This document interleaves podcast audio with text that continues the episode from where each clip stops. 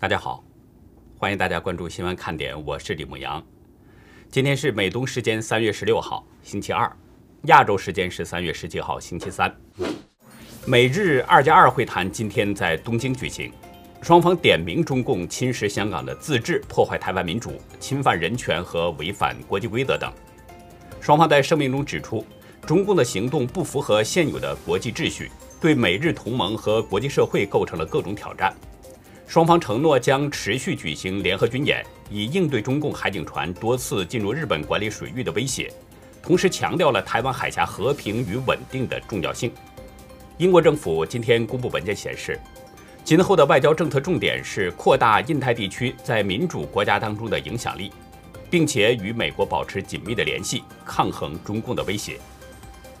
联邦众议院共和党领袖凯文·麦卡锡昨天率领共和党团队访问了美墨边境。在新闻发布会上，麦卡锡表示，超过百分之十的非法移民在被释放前被检测出了中共病毒呈阳性。共和党党鞭斯卡利斯表示，边境危机是拜登制造的。欧洲重要国家纷纷决定暂停使用阿斯特捷利康疫苗后。法国方面表示，希望欧洲的医学专家能够在十八号厘清疫苗的安全性问题。据路透社报道，这家公司研发的中共病毒疫苗，人们在接种以后出现了出血、形成血栓、血小板数量偏低等个案。截止到三月十六号八点，中国大陆近十七个省份受到近十年来罕见的沙尘暴影响，蒙古至少有十人死亡，十一人失踪。气象部门预计。十九号到二十号还将出现一次沙尘天气，内蒙古中西部、河西走廊、宁夏等地的部分地区将会受到影响。截止到美东时间三月十六号下午三点，全球新增确诊中共病毒人数三十五万七千一百五十九人，总确诊人数达到了一亿两千一百一十三万零三百六十七人，死亡总数是二百六十七万八千五百零三人。下面进入我们今天的话题。马云失踪很久了，这两天关于他的阿里被凌迟的消息接连爆出，种种迹象显示，曾经的中国首富麻烦越来越大了。路透社在今天报道，UC 浏览器已经被安卓商店给下架了。文章表示，在检索主要安卓应用商店，发现已经不见了 UC 浏览器。网页显示是服务调整。暂不提供下载，但是在苹果系统 App Store 里边，UC 浏览器的这个下载服务是正常的。路透社表示，在中共央视昨天的三幺五晚会上，UC 浏览器已经被点名，原因就是涉及投放虚假医药广告。但是这个原因显然不能让人信服，因为中国大陆的假药遍地，别说是 UC 浏览器，中国大陆最大的搜索引擎百度。假药广告更是眼花缭乱，魏则西就是被假药害死的。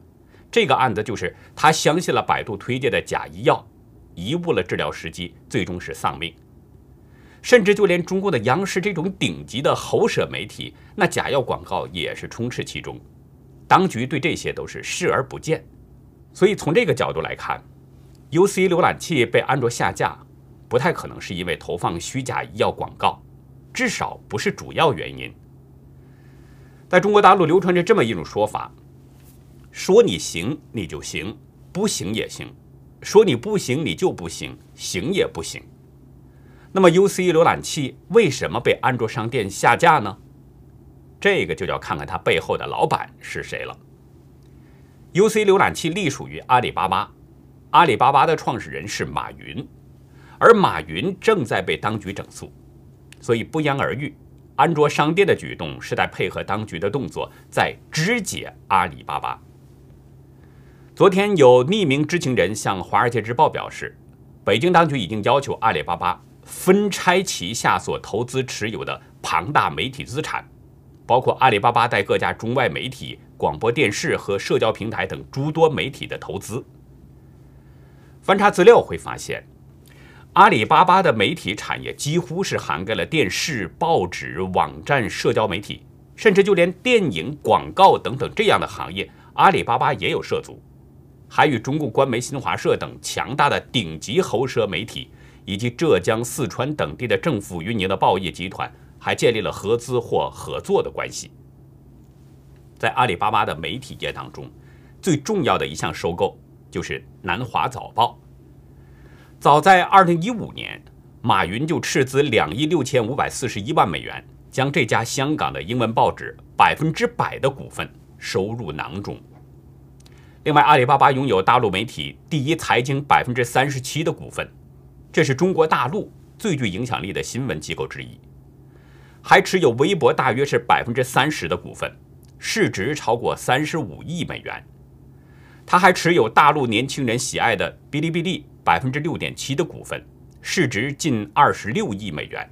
另外，还持有芒果超媒百分之五的股份，市值大约是八点一九亿美元。持有分众传媒近百分之五点三的股份，市值大约是有十二亿美元。此外，蚂蚁集团也持有大量的媒体资产，其中持有三十六氪百分之十六点二的股份，这是在美国上市的一家数字媒体。蚂蚁所持有的股份市值大约是两千五百万美元。另外，蚂蚁还曾持有财新传媒百分之五点六二的股份。这是中国大陆比较受信赖的新闻机构之一，但是蚂蚁在二零一九年已经卖出了所持有的股份。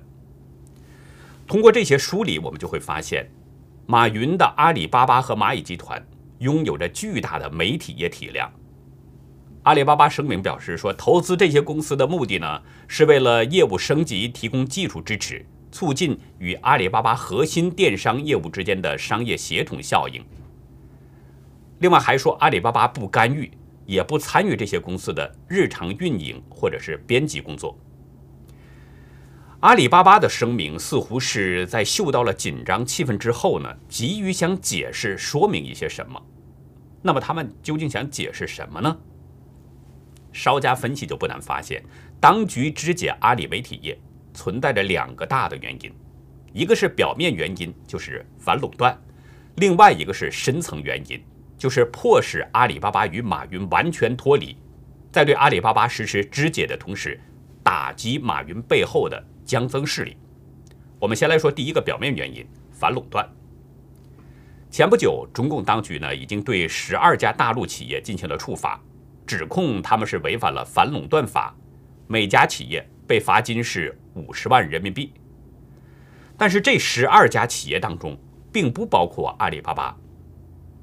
不包括阿里巴巴，就存在着两种可能：一种是阿里巴巴没有问题，不会被处罚；而另外一种呢，那可能就是阿里巴巴的问题更大，需要单独拿出来施以更重的处罚。究竟是哪一种情况呢？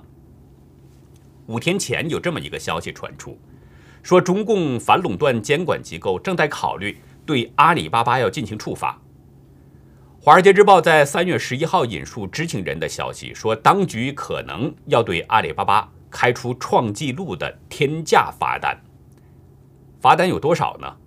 据说可能要超过二零一五年对高通公司那九点七五亿美元的罚款，并且官方还将要求阿里巴巴完全终止强迫商家二选一的这种不公平竞争做法。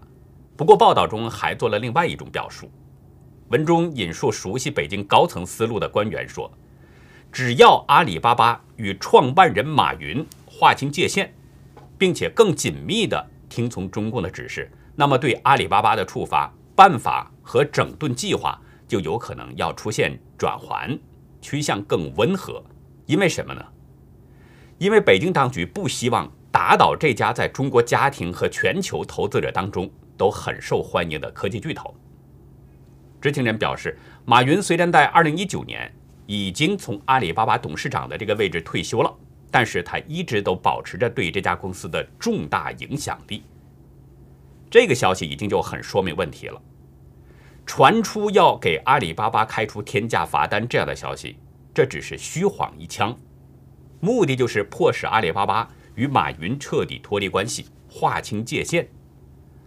按照这位匿名官员的口气来看。如果阿里巴巴真的与马云完全脱离、真正脱离这种关系，那么处理可能就会要轻很多，甚至不再处罚都是有可能的。用这样一句话说，这就是在项庄舞剑，意在沛公。表面上是在反垄断，实际上就是要赶走并且整肃马云。这就就涉及了我们要说的深层原因。大家知道，中共实施统治就是靠着两条腿走路，一个是暴力镇压的枪杆子，一个是谎言宣传的笔杆子。从中共起家到篡政后控制中国大陆，再到中共发起的每一次政治运动，无一不是谎言加暴力的结果。一面对百姓全面无漏的谎言灌输，另外一面是实施残酷的暴力镇压。这两样手段，中共玩的是相当娴熟。枪杆子要抓在手里边，笔杆子也要握在手里边，任何人都不得涉入其中。我们之前节目中谈到过，马云的背景有着极为浓重的江派色彩，他的事业是从江泽民时期开始起步的，与江泽民的派系那种瓜葛很深。虽说真正的成长呢是在胡锦涛时期，但是胡锦涛的那十年。也是江泽民在垂帘听政，所以无论阿里巴巴的股权还是蚂蚁金服的股权，都可以看到与江泽民与曾庆红他们这些集团的盘根错节的关系。习近平上任的前五年，打掉了数百个副部级以上的高官。查阅这些落马官员的背景，绝大多数都是在江泽民当政时期得到升迁的官员，因此习江斗的各种故事传闻是一直不断。这种表现，现在习近平第二个任期里边，那表现的是越发明显。从中共十九大以来，海内外对习近平的骂声是接连不断，特别是最近这两年，还不断的传出要求他下台的声音，公开就对他进行挑战。这些声音几乎也都是跟江泽民派系有着联系，反习势力一直比较活跃，在寻找着机会。其中，马云。就有一次台面上的挑战。二零一九年五月，中共国家副主席王岐山在会见美方人士的时候表示说呢，中国金融不能走投机赌博的歪路，不能走金融泡沫自我循环的歧路，不能走庞氏骗局的邪路。他说要坚持防范，化解金融风险，金融安全永远排在第一位。随后，马云在十月二十四号上海金融峰会上就公开的表示。说中国不存在金融系统性风险，中国金融基本上没有风险，是缺乏系统的风险。而是缺乏中国是缺。马云的这个表现，表面上呢是公开的叫板王岐山，但实际上谁都知道，马云如果没有背后势力的撑腰，绝不敢这么做。也就是说，这是马云背后的江派势力在公开挑战习近平，这个影响之大，也是通过媒体的宣传。报道形成的。刚才提到的阿里巴巴收购的南华早报，从表面上看呢，是掌握在马云的阿里巴巴手中，但是实际上，南华早报的经营权和它的控制权都是掌握在中共港澳工委的手中，而港澳工委的实际控制人是曾庆红。马云掌握着这么多的媒体资源，对习近平而言，这是一种隐隐的威胁。所以这就意味着实施统治的两条腿并不是都听习近平使唤，其中一条已经被砍掉了一截。如果这种情况任其发展，万一反其势力有什么动作，同时配合舆论宣传，那将是习近平一个非常大的麻烦。即便不会发生政变这种事儿，阿里巴巴控制这么多的媒体，对习近平的统治也是极为不利的。知情人表示。当局也担心阿里巴巴可能利用新闻和社交媒体上的投资来改变它业务不利的政府决策。有这么一件事儿，习近平当局可能一直都是耿耿于怀。去年四月份，当时的阿里巴巴高管蒋凡出轨，闹得满城风雨。蒋凡的妻子在微博发帖向对方进行警告威胁。这件事儿。有多家大陆媒体都曾经做过报道，但是随后短短几分钟，不论是媒体的报道还是微博的几十条留言，全都被删除了。我们刚才提到了阿里巴巴拥有微博大约百分之三十的股份，是第二大股东。股东那边出了事儿，要求微博删帖的时候，微博敢不听命吗？所以对蒋凡妻子和阿里巴巴任何不利的消息，很快就无影无踪了。这件事的发生，已经令当局看到了问题所在。阿里巴巴可以根据自己的需要引导舆论导向，所以这就已经注定了阿里媒体业早晚要被肢解这样的命运。二零一六年，习近平就已经喊出了“媒体姓党”，这就说明习近平已经意识到了媒体必须掌控在党的手中，掌握在习近平的手中。而马云却在背道而驰，对媒体资源掌握的是越来越多。仅仅上市媒体的总额就多达八十亿美元，这对习近平当局来说简直是如芒在背。所以，阿里巴巴的媒体业必定要进行肢解。这也是习近平对马云背后的势力在实施打击的一个举措。用中国民间的说法，这就叫隔山打牛。正在进行的美日美韩二加二会谈，包括随后美国国防部长奥斯汀要访问印度。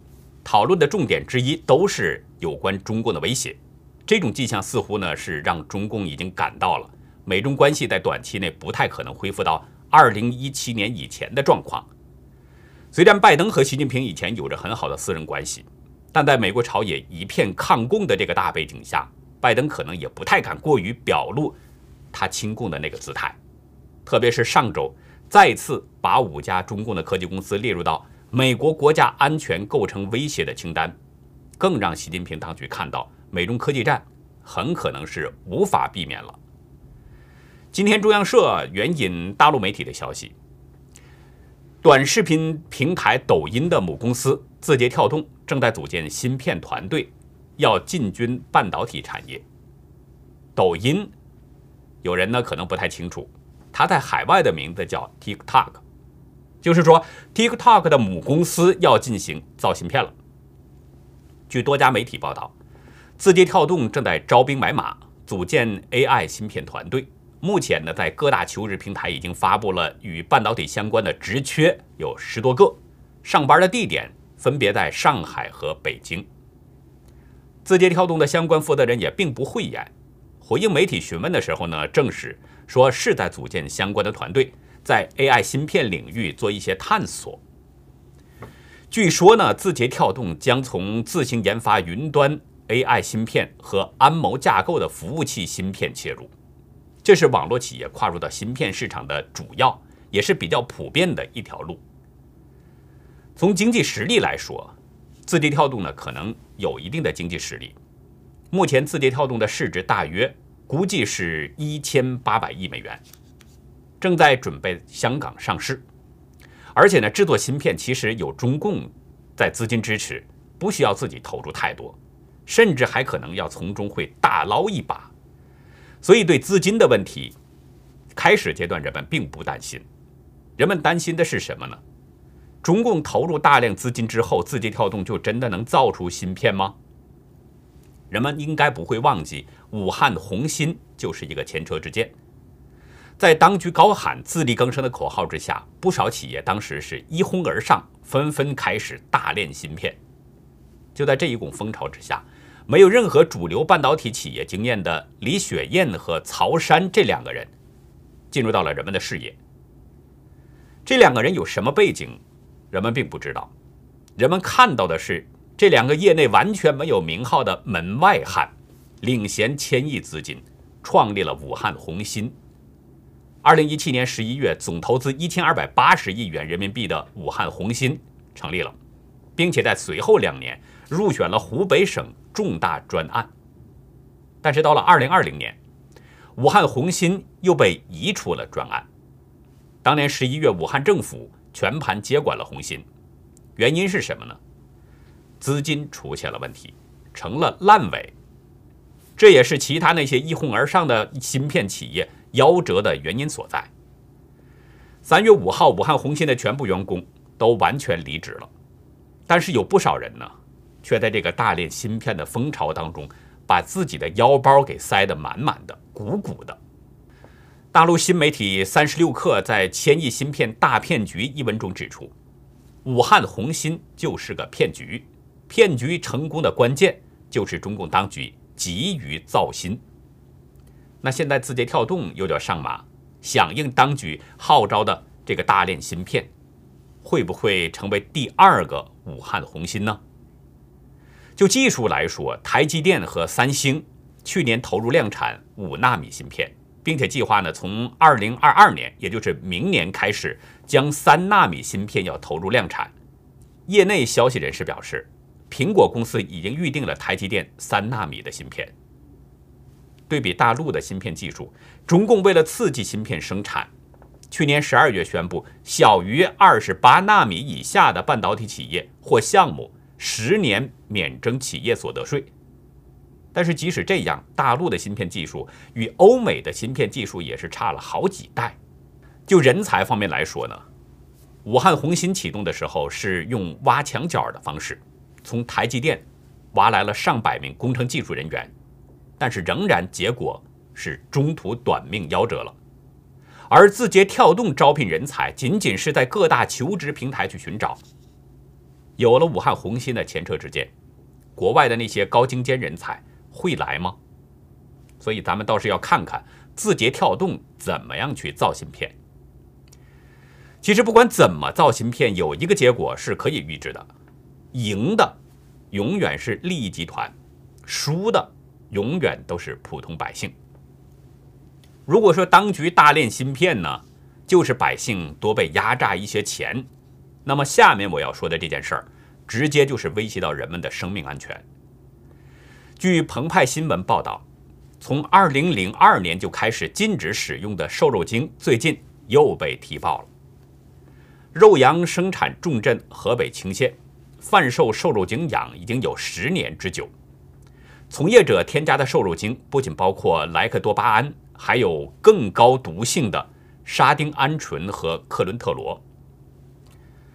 凌晨三点呢，河南郑州的市场空地上，商贩们就已经开始摸黑在车上交易了。大陆媒体了解到，经销商的羊肉是来自河北青县，就循着这个线索调查，从养殖户的口中套出了惊人的答案。养殖户表示，就是给羊喂瘦肉精，到快要出售的最后一个月开始喂。养殖户说，养羊没好的，都是喂瘦肉精。已经有十年了。暗访中，记者看到养殖户在准备饲料的时候，除了玉米粉和花生粉之外，还有一个蓝色袋子，里边拿出了一碗灰白色的粉末，一起加入搅拌器。这个灰白色的粉末就是所说的瘦肉精。羊吃了这些东西，出肉率比较高，能够卖出好价钱。一位肉联厂的负责人表示。他们的客户有江苏无锡的，也有天津的，还有河南的。据商户透露，价位低的那些自助餐都是用这种肉，但是没有反映说不好吃的。